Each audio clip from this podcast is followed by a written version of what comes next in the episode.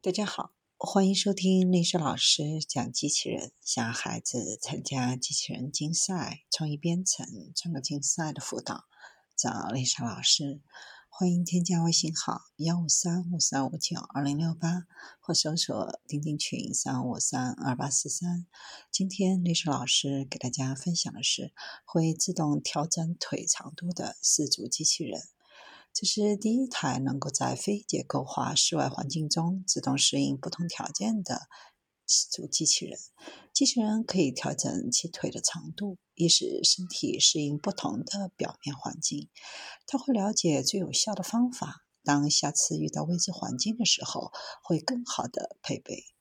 Direct 是挪威语“动物”的意思，是动态机器人用于嵌入式测试的首字母缩写。对于 Direct 更改身体的形状，意味着可以更改腿的长度。通过更换腿的长度，可以自动转换为不同的身体形状。形态适应性机器人可以在无法预测的环境中运行，并自己解决新任务，而不必在每次遇到意外情况的时候要重新设计或者重建。对于人类而言，可能很难想象，机器人从例如混凝土到草地的行走有多么困难。机器人使用摄像头查看地形的畸形程度，并使用腿部传感器来感知行走表面的坚硬程度。通过不断了解要走的环境，并结合在受控环境中在室内获得的知识，来适应身体的变化。当 Direct 被要求在草地上行走的时候，他以前并没有见过草，只在沙石、混凝土上训练过。但他还是很快学会了如何在澳大利亚草地上行走，以及理想的腿长是多少。更短的腿可以提供更好的稳定性。如果可以充分预测地面，更长的腿也可以提高步行速度。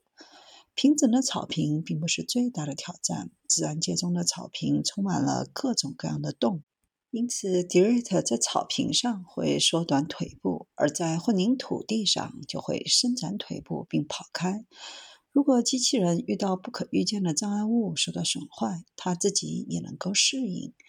机器人能够适应一条腿变弱或者折断的情况，无论是行走还是减少其他三条腿的长度，都能够学习如何恢复。